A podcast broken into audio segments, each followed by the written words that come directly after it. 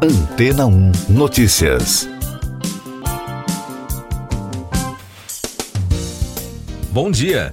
Cientistas usaram inteligência artificial para desenvolver um novo antibiótico capaz de matar uma espécie mortal de superbactéria.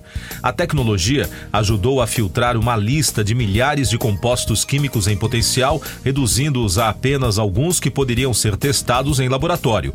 O resultado foi um potente antibiótico experimental chamado abalcina, que vai precisar passar por mais testes.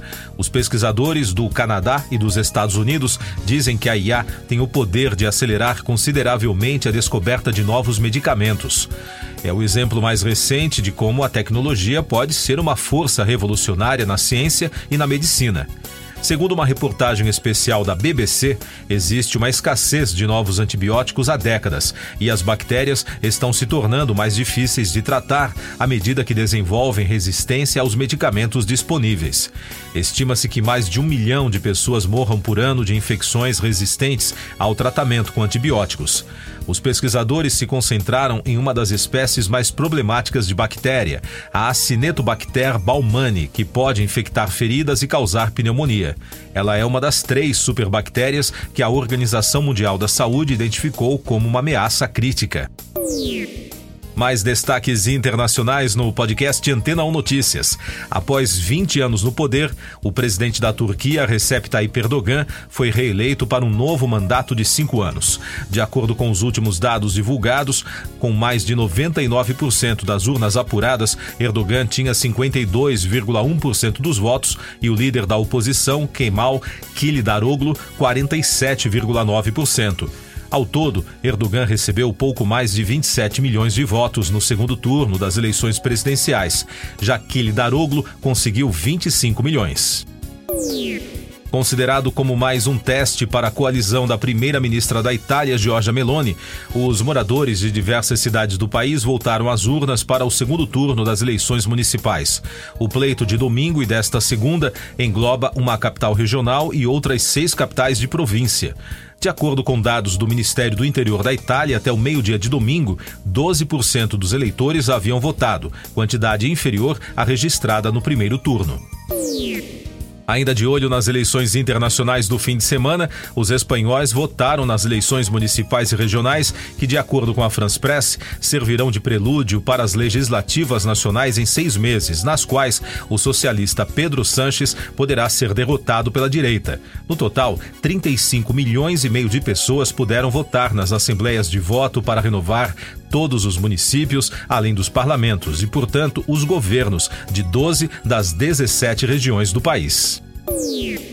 O governo ucraniano afirmou que conseguiu repelir o maior ataque de drones lançado contra Kiev desde o início da invasão russa. O presidente Volodymyr Zelensky elogiou as defesas antiaéreas do país. O bombardeio noturno no fim de semana deixou pelo menos dois mortos e três feridos. Os governantes da América do Sul se reunirão na terça-feira em Brasília. Segundo o governo brasileiro, o encontro será como um retiro para reativar a integração de uma região com divergências ideológicas e crises internas. Com exceção da presidente peruana Dina Boluarte, os outros dez líderes foram confirmados e começam a chegar à capital federal nesta segunda-feira para a primeira reunião regional de alto nível em quase uma década. O evento acontecerá principalmente no Palácio do Itamaraty. Eu sou João Carlos Santana e você está ouvindo o podcast Antena 1 Notícias. Agora com os destaques das rádios pelo mundo, começando com informações da BBC de Londres. O presidente democrata Joe Biden e seu oponente republicano, o presidente da Câmara Kevin McCarthy, anunciaram que concordaram em aumentar o teto da dívida dos Estados Unidos e evitar um calote.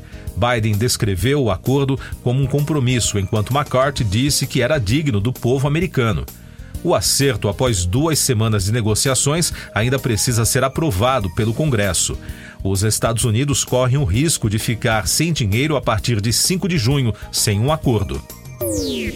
Outro destaque da BBC, o filme francês de mistério e assassinato Anatomy of a Fall levou o prêmio máximo do Festival de Cinema de Cannes deste ano.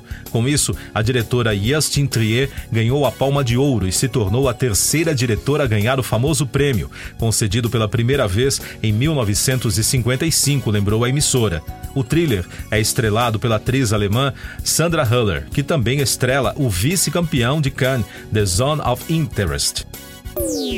Destaque da americana Ultimate Classic Rock, Roger Waters acusou as autoridades na Alemanha de lançar ataques de má fé contra ele depois que foi anunciado que o músico estava sendo investigado por aparecer vestindo roupa semelhante a um uniforme nazista durante seu show em Berlim no dia 17 de maio. O uniforme está associado ao álbum da banda Pink Floyd de 1980, The Wall, e ao filme. Em comunicado, o cantor disse que as tentativas de retratar esses elementos como algo diferente são falsas e politicamente motivadas. E da rede iHeart, também dos Estados Unidos, o rapper Diddy lançou seu novo hit Act Bad com City Girls e Fabulous. Ele foi às redes sociais na semana passada para anunciar a chegada da música. Em um vídeo, o músico postou em sua linha do tempo no Instagram que a faixa será a música do verão. Os fãs esperam que a música apareça no próximo álbum de Diddy que deve chegar este ano. Siga nossos podcasts em antena1.com.br. Este foi o resumo das notícias que foram ao ar hoje na Antena 1.